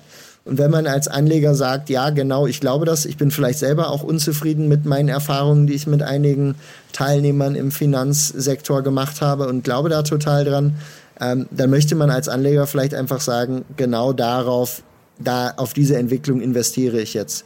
Und wenn man dann eben in unseren Fintech-Fonds investiert, dann weiß man genau, man partizipiert genau an dieser Entwicklung auf eben den Titeln, die wir dafür ausgesucht haben. Und das ist eine Exposure, die äh, einfach dann eine andere ist, als wenn man sagt, man möchte mit uns breit in den Internetsektor, in alle Subsektoren dort investieren. Ähm, und lässt uns dann vielleicht gerade noch die, die Themengewicht schwer, äh, die, die Sektorgewichtung ähm, machen. Hat beides viel Sinn. Ähm, und ich sag mal, wenn mich irgendwie Freunde oder Familien fragen, wo sollen sie da jetzt investieren, ähm, dann empfehle ich ihnen grundsätzlich in beiden davon investiert zu sein. Und ist da auch sowas wie Coinbase drin? Coinbase finden wir auch ein äh, deutlich, äh, ich sag mal, ein sehr spannendes Unternehmen, was auch im Fonds enthalten ist, weil wir grundsätzlich große Believer sind in einige ausgewählte Anwendungen der Kryptotechnologie. Dazu zählen ähm, zum einen natürlich äh, Kryptowährungen, ähm, dazu zählt aber vor allen Dingen eben auch teilweise äh, DeFi, also Decentralized Finance Technologieanwendungen, wo Einzelteile dessen, was Banken machen, einfach über Software und Smart Contracts heute schon viel effizienter erledigt werden kann. Ähm, wir glauben aber auch an, ich sag mal, die nächsten Evolutionsstufen von, von Krypto, äh, wie beispielsweise NFTs. Wir denken aber auch, gerade im Kryptosektor äh, wird die Anzahl der gescheiterten Projekte und die Anzahl der gescheiterten Währungen um ein Vielfaches höher sein als im normalen, ich sag mal, Start-up- und Technologiesektor. Und insofern glauben wir, dass man dort sehr selektiv investiert sein sollte. Ähm, und auf den jetzigen Bewertungsniveaus äh, gehört Coinbase dort zu unserer Selektion. Und jetzt wollen natürlich viele noch wissen, gerade was so die großen Währungen anbetrifft, Bitcoin, so das digitale Gold. Was würden Sie, es schwankt ja jetzt sehr stark. Was haben Sie da ein Kursziel mal zur Hand, damit die Leute mal sagen können, ja, das ist dies Jahr noch 100.000 oder so was wäre so eine Vorstellung? Kurzfristig, so kurzfristig schauen wir äh, nicht darauf. Aber äh, ich sag mal, wer heute, äh, ich sag mal, irgendwo einen 10-Jahres-Horizont hat, der hat eine sehr solide Chance, wenn er in die besten Kryptowährungen investiert, dass er dort irgendwo auf ein 10x oder mehr durchaus kommen kann von dem, wo wir jetzt sind. Das kann auch viel, viel schneller gehen. Ähm, äh, aber wir sind an der Stelle, äh, ich sag mal, lieber etwas konservativer in den Prognosen. Ich glaube, auf zehn Jahre ähm, kann man an der Stelle, ja, vor allen Dingen ist es das Wichtige, man muss die richtigen Währungen an der Stelle auswählen. Ähm, und es wandelt sich ja auch die, die Sicht, die man darauf hat. Ähm, und insofern, äh, das ist einer der Gründe, warum wir auch gesagt haben, äh, wir legen dort selber in diesem Segment spezialisierte Fonds auf, äh, die wiederum Anlegern helfen, einfach sehr aligned mit uns äh, an der Stelle zu investieren. Und äh, äh, dort hat es ja auch regulatorische Änderungen zuletzt in Deutschland gegeben. Und äh, ja, im Einklang mit diesen ähm, möchten wir dort auch nicht allzu spät eigene Produkte an den Markt bringen. Mhm. Aber wenn Sie gerade sagen, äh, zum einen, äh, da werden viele, viele auf der Strecke bleiben, könnte eben nicht der Bitcoin da auch dazu gehören, zu den Opfern. Das hat man im Internet ja auch gesehen, dass die, die, die frühen äh, ähm, äh, Konzerne da nicht das Rennen gemacht haben, dann äh, die Yahoos und AOLs dieser Welt. Und auf der anderen Seite ist ja der Bitcoin ja immer der angebliche Store of Value, aber da lache ich ja, wenn ich äh, in, sehe, innerhalb von ein paar Monaten hat sich das Ganze halbiert. Ja. wo ist da ein Wertspeicher? und hat sich das dann nicht damit zum Beispiel eben disqualifiziert. Also äh, ist nicht äh, Bitcoin dann möglicherweise doch zum Scheitern verurteilt. Muss auch der aufgrund, ja, ja, ich muss ja meine Pessimismus ganze, loswerden. Ja, wir, das ist eines unserer Streitthemen hier im Podcast. Ne? Also von daher muss ich dann schon noch ein paar, paar Argumente und äh, mal ganz von dieser ökologischen Nummer ganz, ganz äh, abgesehen, ja, und, und den hohen Strom. Bevor er jetzt wieder kommt und sagt, das ist nur was für Ganoven, das sagen ist Sie noch vielleicht das schlagende mal, Argument ob zum der Schluss. Bitcoin Ja. überleben wird. vielleicht die Frage, weil Sie ja sich auch zurückgehalten haben. Ich habe ja nach einem Bitcoin-Kurs Sie gefragt, da sagen Sie, ja, auf zehn Jahressicht, ohne dann zu sagen Bitcoin, sondern Sie sagten, ja, ausgewählte Kryptowährung. Viele sagen ja Bitcoin und der Rest. Der Rest ist Shitcoin und Bitcoin. Was ist da so Ihre Sichtweise, damit wir mal so ein bisschen in die Gedankenwelt eines Jan Beckers reinkommen? Die Frage war ja, kann es nicht auch sein, dass der Bitcoin scheitert? Und die Antwort darauf ist ein absolutes Ja. Wir sollten überhaupt nicht davon ausgehen, dass wir ganz definitiv in diesen, in diesen Technologiedefinitionen die Zukunft voraussagen können. Die Antwort ist ja, er kann scheitern, aber auf der anderen Seite äh, im Verhältnis, wie ist die Upside, wenn eben es Bitcoin ist oder wenn es andere Key-Schlüsselwährungen sind, die sich durchsetzen, im Vergleich zur Downside, ähm, dann ist einfach die Antwort ja, man muss absolut damit rechnen, dass es als eine einzelne Währung immer auch scheitern kann. Insofern kommt es darauf an, dass man einfach es als Teil seines Investmentportfolios sieht. Und eben, wenn man grundsätzlich daran glaubt, dass Kryptotechnologien ein Teil unserer Zukunft sind, und dabei lege ich mich wiederum fest, das sind sie, ähm, ich würde niemandem die Garantie geben, dass es unbedingt Bitcoin sein muss, der eine wichtige Zukunftsrolle spielt, auch wenn vieles dafür spricht. Ähm, dann sollte man einfach einen gewissen Teil seines Portfolios auf smarte Art und Weise in diese Technologien investieren. Da gehört dann auch ein Bitcoin dazu, aber da gehören auch viele andere spannende neue Technologien dabei. Und das Gute an der Stelle ist, es geht nicht darum, dass man bei allen von diesen Investments richtig liegen muss, sondern es geht darum, dass man ein gutes Portfolio zusammenstellt, was dann auf einen mittel- bis langfristigen Zeithorizont einige ganz große Gewinner hat, die dafür sorgen, dass andere Themen, die sich vielleicht nicht so materialisieren, ganz locker aufgefangen werden. Und äh, insofern für jeden zukunftsgewandten Anleger, der langfristig investiert, der ein Portfolio hat, wo er Wertzuwachse äh, auch in größerem Stil realisieren würde, gehören für uns Kryptotechnologien dazu. Ähm, und insofern, äh, da wir auch selber uns seit langem damit beschäftigen, ich dort auch selber seit langem investiere, freuen wir uns, dass wir dort bald den Anlegern, die uns wirklich oft danach fragen, auch bald ein Produkt liefern können.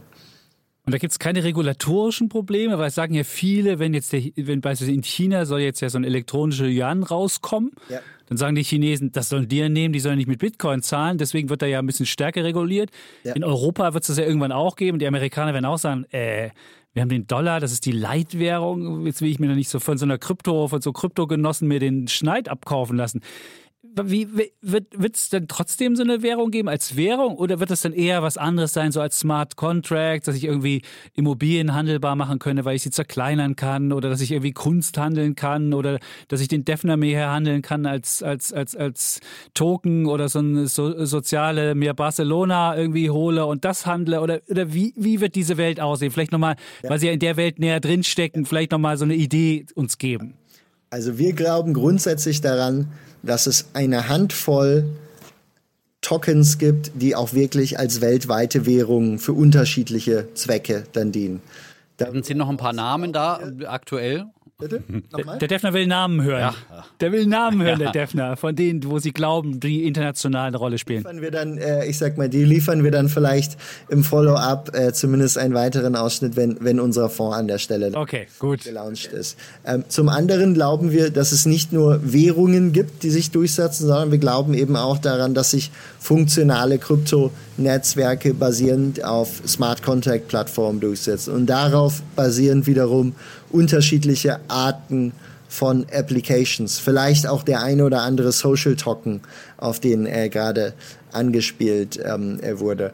Ähm, grundsätzlich gehen wir davon aus, wir stehen noch ganz am Ande, Anfang der Entwicklung. Ist vielleicht so wie das Internet der, der 90er Jahre. Es war damals irgendwie aufregend, hatte astronomische Wachstumsraten, äh, äh, aber auch die ganze Bedienerfreundlichkeit für, ich sag mal, technologisch nicht so versierte Nutzer war noch ganz zu Beginn und eigentlich konnten sich ganz wenige Leute darunter vorstellen, was man damit alles mal machen könnte.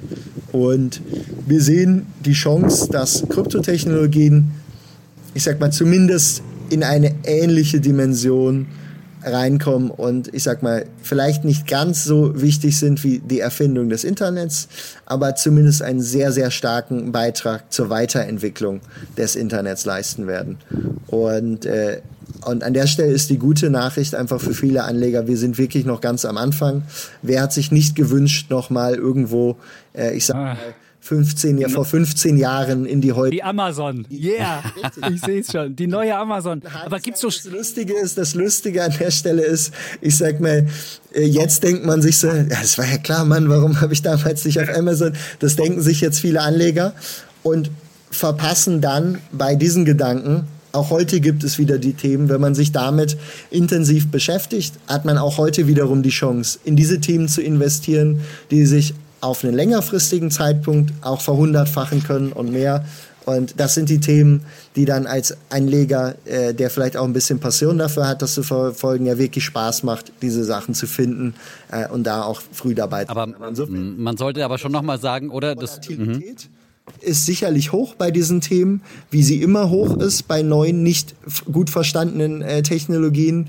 Ähm, und insofern muss man an der Stelle einfach aufpassen, dass man nicht alles und vor allem auch nicht zum falschen Zeitpunkt irgendwie investiert, sondern einfach es als Teil seines Portfolios betrachtet, dort lernt, äh, äh, investiert, Erfahrungen macht, vielleicht danach investiert ähm, äh, und äh, sich auf diese Art und Weise irgendwie ein gutes diversifiziertes Portfolio an der Stelle aufbaut. Mhm. Aber die neuen Amazons sind jetzt nicht nur im Kryptobereich zu finden, sondern in vielen anderen spannenden Technologien selbst ähm, im Jetzt will der Defner wieder von Krypto weg. Ich wollte noch mal einen Schaufelhersteller ja, wissen. Kein, Haben Sie einen Schaufelhersteller noch für Krypto? Also wo man sagt, egal welche Währung läuft, den muss man haben. Jetzt außer Coinbase, den kannten wir ja schon. Aber haben Sie einen, wo man sagt, das ist er? Ähm, wir haben ja wir haben gerade wirklich gerade, wenn Sie wirklich den Schaufellieferanten dort wollen, und haben Sie gerade schon selber gesagt, breit aufgestellt ist man natürlich mit den Kryptobörsen. Äh, ein Coinbase haben wir schon genannt. Eine andere, die wir sehr, sehr gut finden, auch für sehr, sehr sicher und vertrauenswürdig halten, die jetzt noch nicht an der Börse ist, aber die zumindest an die Börse kommen will in den nächsten, ich sag mal 12 bis 18 Monaten. Äh, wenn ein Kraken an die Börse geht, äh, finden wir es auch sehr, sehr spannend. Ähm, ansonsten, äh, ich sag mal, über ein, zwei weitere Kryptonamen sollten wir uns unterhalten, wenn, wenn unser Fonds dann gelauncht wird. Ah. Wir wollen ja jetzt nicht unseren Anlegern vorweggreifen, ähm, damit wir es dann teurer für unseren Fonds einkaufen müssen. Das äh, kann ja nicht im, im Sinne unserer Investoren sein.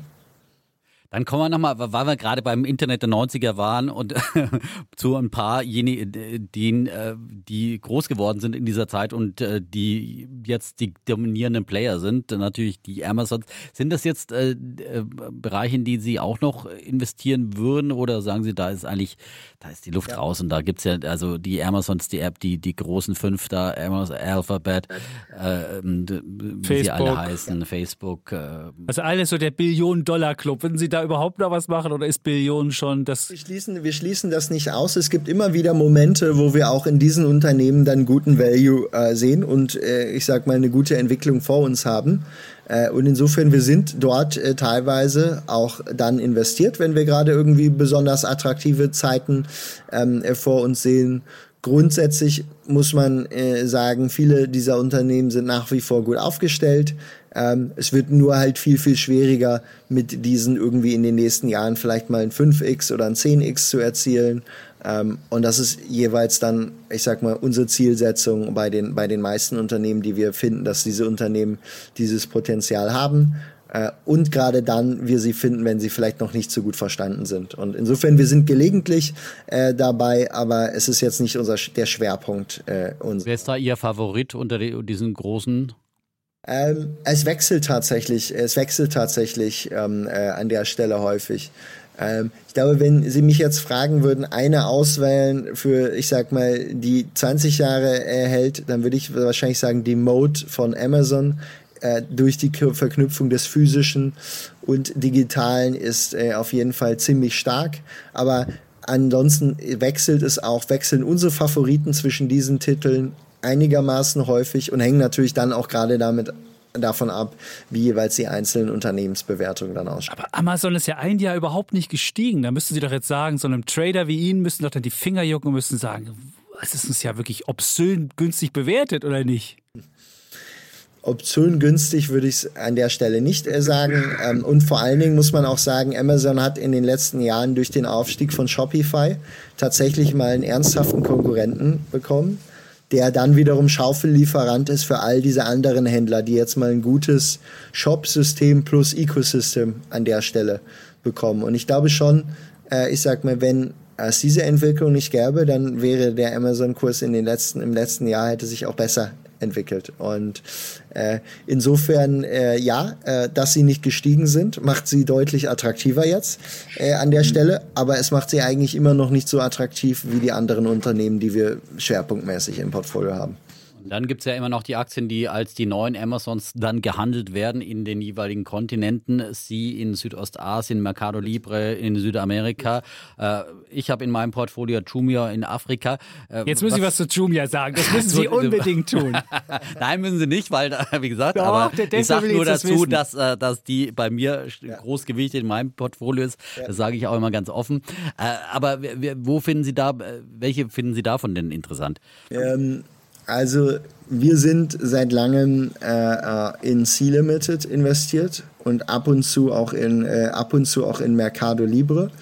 Ähm, vor allen Dingen auch, weil E-Commerce und was diese Unternehmen machen, ist am Ende sehr stark Execution-driven. Ähm, und C-Limited hat es wirklich geschafft, nicht nur zuerst, ich sag mal, das Games-Segment in Südostasien äh, für sich zu gewinnen. Dann haben sie diese Cashflows dort genutzt, ähm, äh, die führende E-Commerce-Plattform gegen Alibaba dort aufzubauen äh, und gegen andere starke Wettbewerber. Und das nutzen sie jetzt, um on top Fintech zu bauen und das in einer beeindruckenden Execution.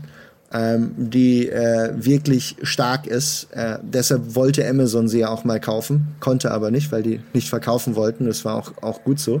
Wir haben uns sehr darüber geärgert. Ähm, finden wir ein ausgezeichnetes Unternehmen. Ähm, Jumia in Afrika ist, ich sag mal, in einem interessanten Markt positioniert, äh, auf jeden Fall, der auch kommen wird. Ähm, Allerdings ist bei weitem noch nicht so klar, wer sich dort letzten Endes durchsetzen wird. Und äh, genau, und das wird sich sicherlich, ich sag mal, in den nächsten ein bis drei Jahren herauskristallisieren. Und wenn wir dann Indikationen dafür sehen, dass, dass äh, es ein Jumia sein könnte, ähm, dann äh, wird es uns auch sehr interessieren. Aktuell, glaube ich, ist es noch ziemlich ziemlich unklar, wer dort das Rennen macht. Aber wenn sie dort, äh, ich sag mal, spannende Einblicke haben, dann, dann sind wir sehr gespannt. Und, äh, Aber jetzt wollten wir von Ihnen wissen, worauf gucken Sie denn dann, um zu erfahren, jetzt ist es die, die hat es geschafft. Zumal die sich jetzt auch gegenseitig ja in ihren anderen Märkten Konkurrenz machen. Also Mercado Libre geht woanders hin und C-Limited geht auch irgendwie wildert in anderen Märkten. Woran erkennen Sie denn dann, wann, wann so der Tipping Point ist und jetzt einfach Afrika zu Jumia gehört und nicht, äh, weiß ich nicht, wem auch immer.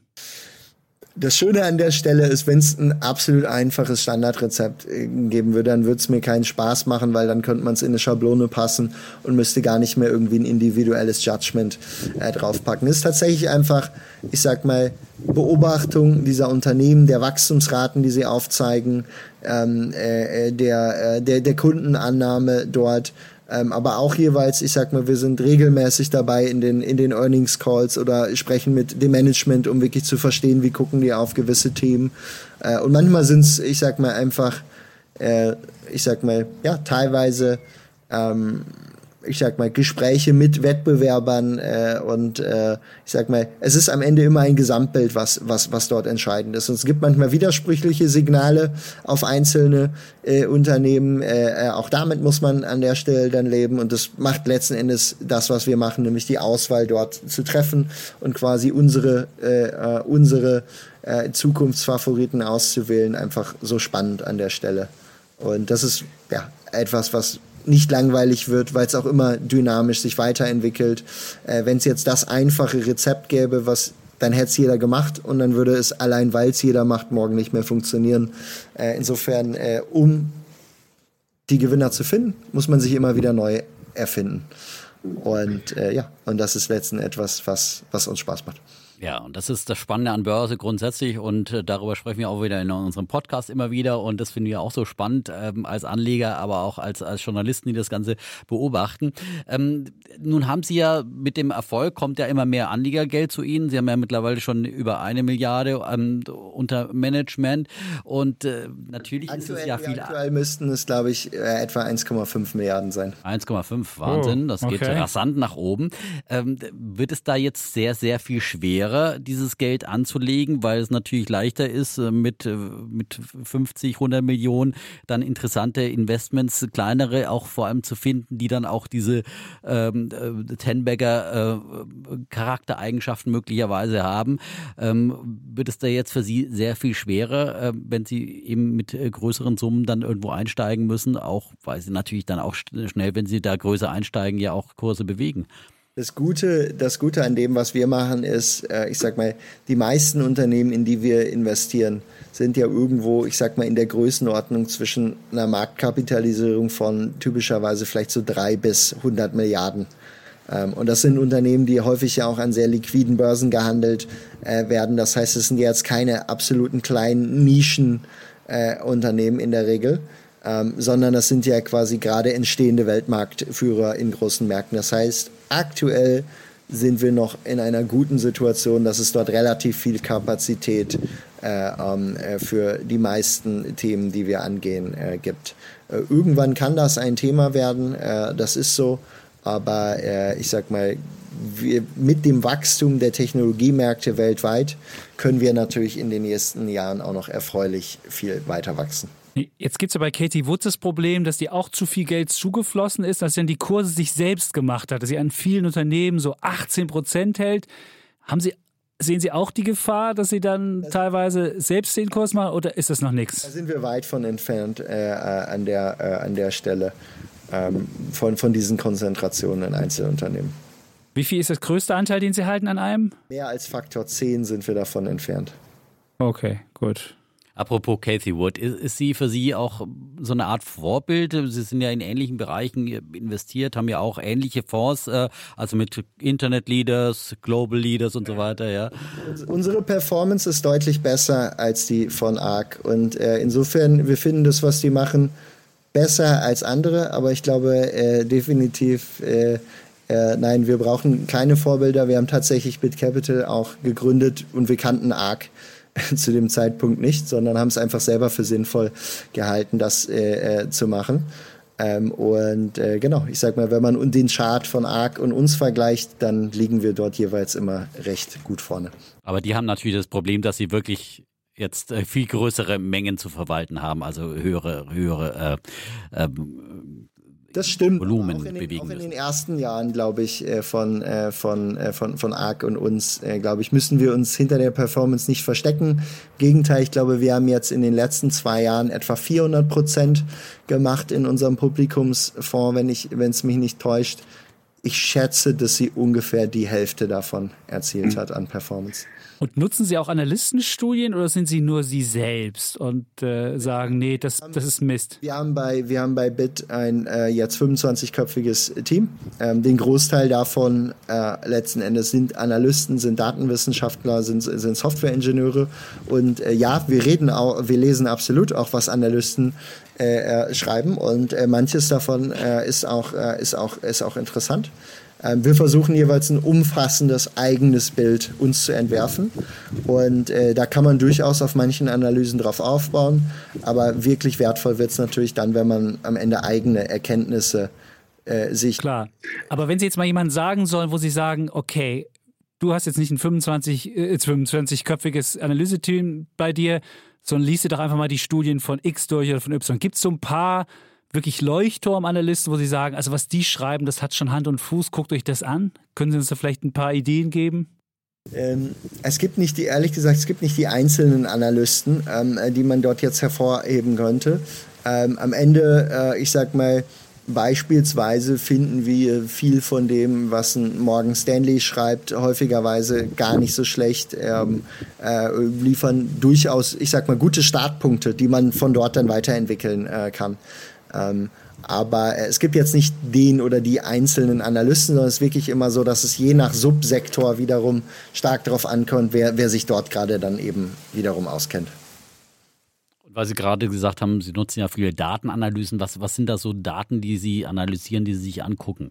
Mhm die allerspannendsten, die behalten wir tatsächlich für uns, damit dann auch wirklich nur unsere Anleger was davon haben. Aber um dort, äh, ich sag mal einfach ein paar Beispiele zu liefern, als die Pandemie anfing und wir unsere Thesen hatten, wer ist ein großer Gewinner, beispielsweise Zoom, HelloFresh etc., dann war das Erste, was wir nach diesen Thesen überprüft haben, ob auch das Suchvolumen von diesen Unternehmen drastisch gestiegen ist. Und das also Google Trends wäre so ein Ding, wo sie anfangen. Genau, das ist einfach, das ist jetzt mal die freie Variante, die jeder Privatanleger auch für sich nutzen kann. Ähm, äh, deswegen erwähne ich das jetzt äh, an der Stelle. Das ist beispielsweise ein Tool, was in der richtigen Anwendung durchaus Mehrwerte liefern kann. Und dann gibt es natürlich äh, Themen, die man sich selber zusammensuchen muss, Daten, die man entweder einkaufen muss oder äh, letzten Endes sich selber aufwendig aufarbeiten muss. Aber um dort äh, ein plakatives Beispiel zu liefern, was tatsächlich Mehrwert liefern kann und auch für unsere Anleger äh, schon geliefert hat, das wäre beispielsweise Google Trends.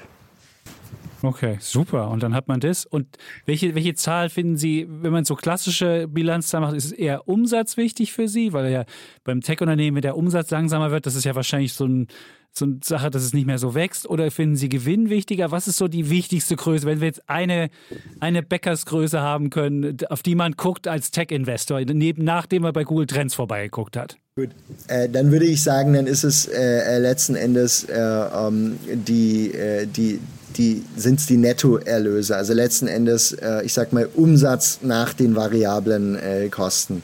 Ähm, finden wir spannend. Und wenn das runtergeht bei einem Tech-Unternehmen, dann sollte man sich schon sehr fragen, was dort, äh, was dort los ist an der Stelle. Äh, sondern ist eher die Frage, um wie viel steigt es und wie im Zusammenhang mit anderen Kennzahlen.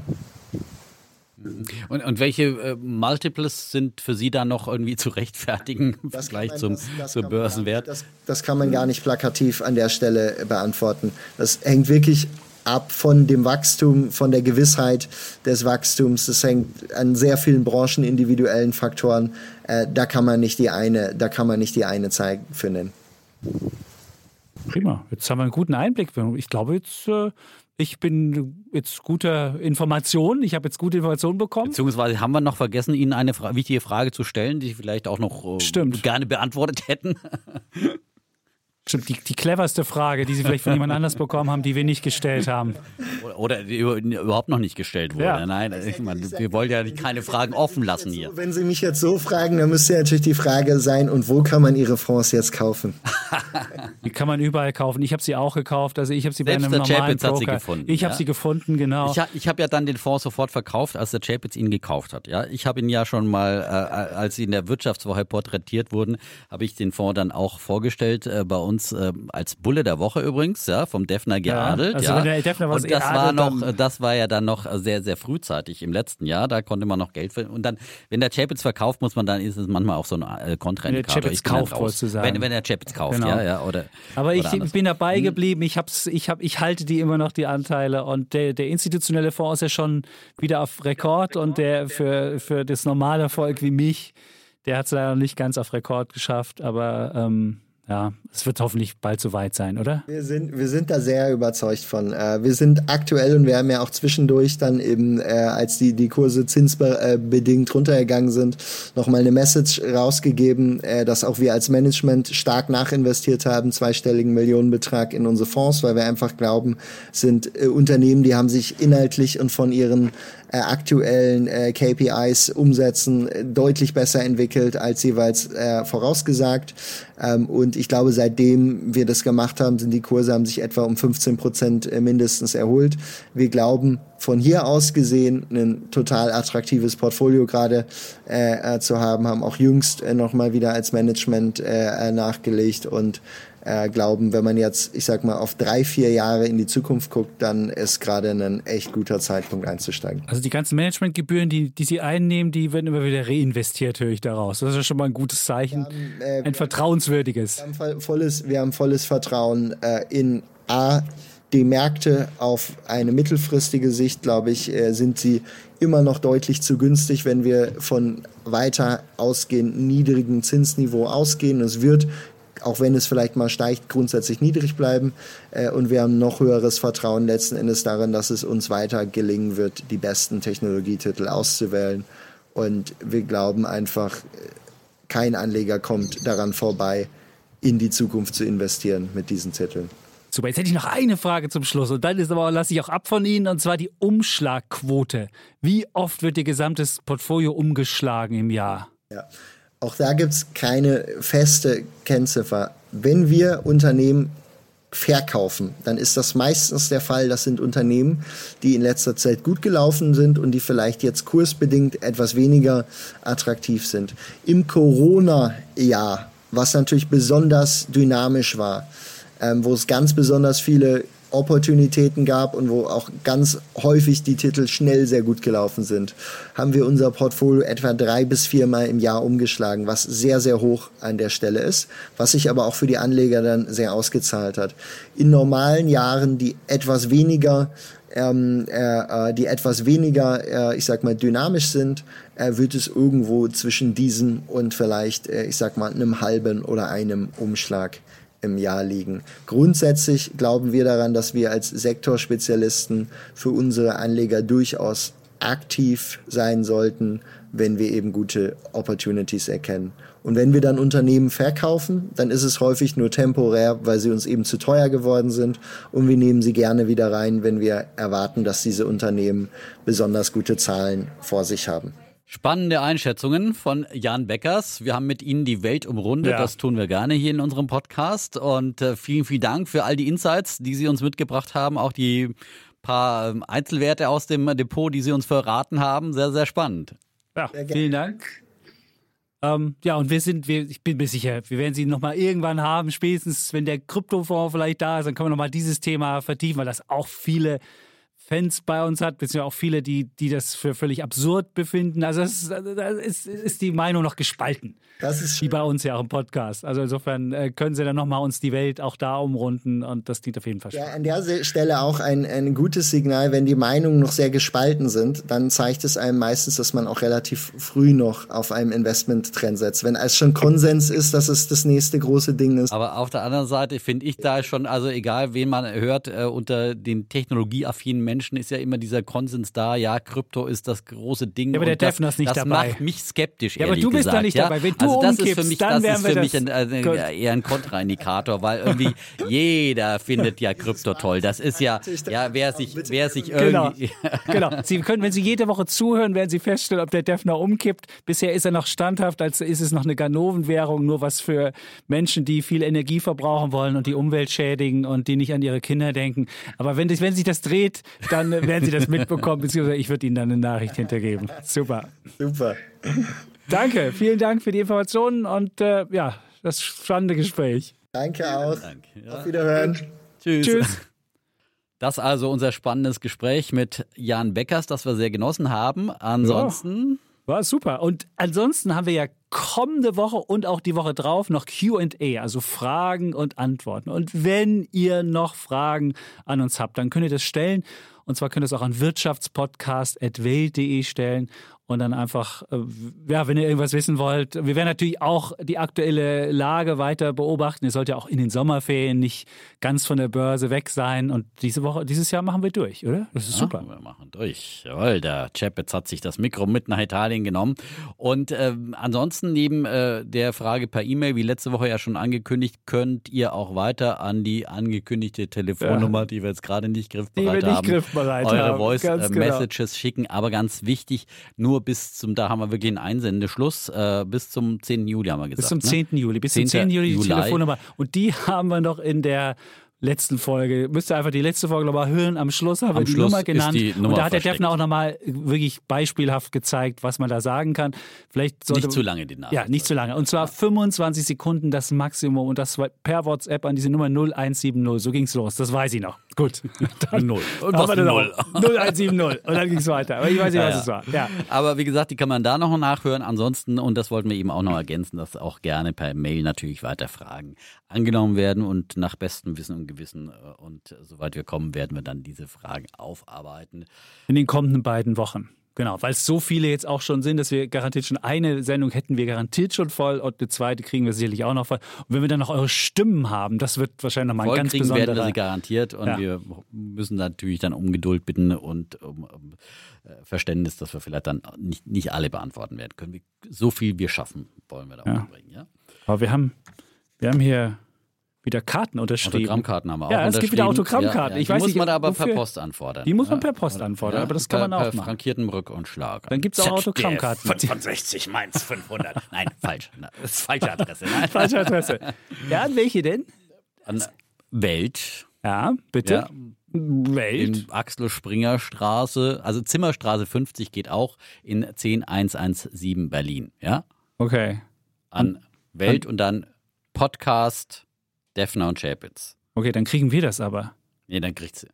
An Das muss ja die Marketingabteilung. Kriegen. Marketingabteilung. Wir wissen nicht. Ja, ja. Wir werden auch Ja, diese, das diese Adresse werden bitte. Ja, wir genau. einfach, wir werden auch diese Adresse einfach euch nochmal Reichen wir mitteilen. nach, ja. Da reichen wir nach und dann könnt ihr auch eine dieser wunderbaren ähm, Karten haben und im Herbst, wenn es wieder kühler wird, dann wird das auch was mit dem Hoodie, den wir ja schon haben, schon mal produziert haben, wo wir noch nicht den, den Shop gefunden haben, wo wir das Ding dann auch, wo ihr den einfach da bestellen könnt. Aber das kriegen wir auch noch hin. Das ist dann im Herbst mit dem blauen Defner und Chebitz Hoodie. Aussieht machen wir noch einen Stempel King of Techno Schrott ja, drauf. genau. So, der Defner wollte noch was Neues drauf. Oder keine, Das wurde könntest ja- gewünscht hier von den Fans, vom Defner Fanclub. Team. Defner hat sich das gewünscht. Das ist super, dann kannst du, dann haben wir zwei, das ist wie bei gemischtes Hack, gibt es auch irgendwie, jeder der beiden, der Lobrecht hat ein eigenes Shirt und der Ding. Dann kannst du gucken, was erfolgreich hier läuft. King of Aber King of Technoschrott ist schon ziemlich lässig. King of äh, Krypto und Drogen, ja. Ah. ja Gangster, äh, Gangsterwährung und äh, Drogenanlagen. Ja. Und du hast ja bei Beck, von Beckers gerade gehört, dass äh, das eine der ganz großen Nummern ist, die gerade noch im Entstehen. Das, das ist ja genau meine Theorie. ja, aber meine- da hat man nochmal die Chance, so richtig dabei zu aber sein. er hat aber mir schon auch aus dem Herzen gesprochen, weil er gesagt hat, ja, aber es werden ganz, ganz wenige nur überleben und das ist ja auch mal natürlich Ja. wird irgendeine Kryptowährung äh, es, es geben. Oh, Oh, der Zukunft, Defner sollte ja doch kippen. Ich dachte, Krypto Nein, wäre insgesamt immer- nein, was, ich sage was nicht, nein, nein, aber ich sage, äh, Bitcoin äh, ist für mich äh, dann äh, wahrscheinlich nicht das Ding, das überleben wird. Und da hat er mir eigentlich indirekt recht gegeben, ja.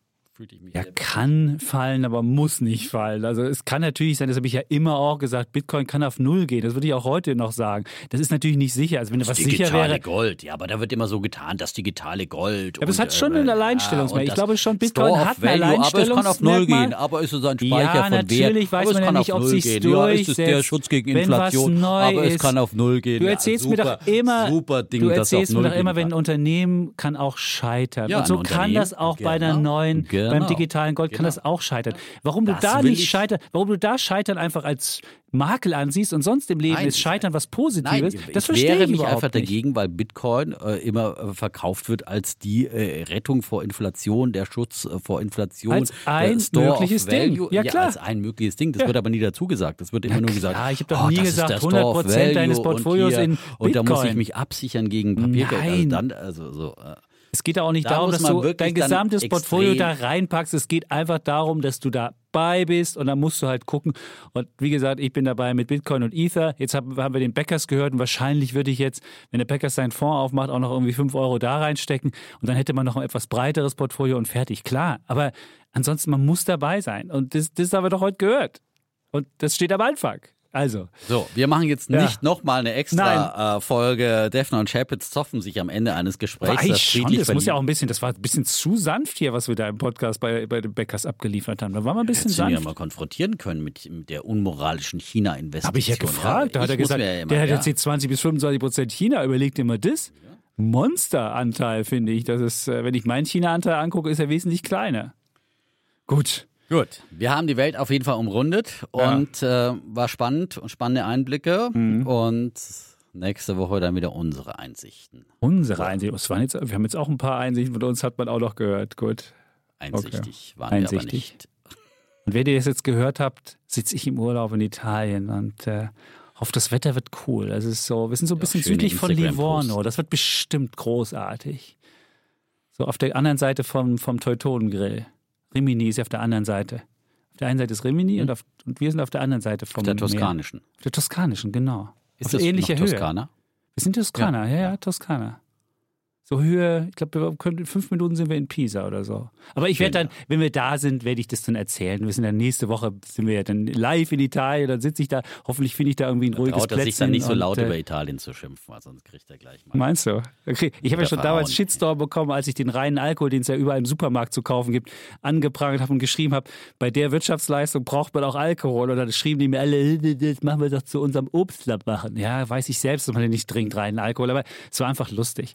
Also insofern mal sehen, was da passiert. Gut. Wir sind gespannt. Ich hoffe, ich Berichte. überlebe, bis wir da die Sendung haben. Bin ich schon gelüncht, weil ich irgendwas gemacht Ja. habe da. Ja, ja, ja, ja. Äh, Gegen die Italiener, also wird das, ja? Da hetzen sie Gut. mal so ein kleines Mafia-Kommando auf dem Hals, ja? Gut. So. Wird nicht zu viel posten an deiner Stelle. Es gibt jeden Tag meinen Tweet. Good morning from Italy. Und dann wird da irgendein Phänomen, was ich beobachtet habe. Und die neuen Nutella-Preise, die werdet ihr alle lesen können. Also wer mir bei Twitter folgt, Schuldensühner, der kann das dann lesen jeden Tag. So. Bei Instagram gibt es die Bei Instagram gibt es die Fotos, Die genau, Badehose. Badehosenfotos. Äh, äh, Ja. Und Ich stürz mich. so, Sehr gut. so viel ja, von unserer Stelle an dieser Stelle. Ja, sehr ja, gut. Ja. so mach den, mach, die Schlu mach den Schluss und Dann sagen wir einfach nicht. nur noch Tschüss, Und ciao. bleiben Bulle, Und Bär. Defner. Und Chapitz. Bye.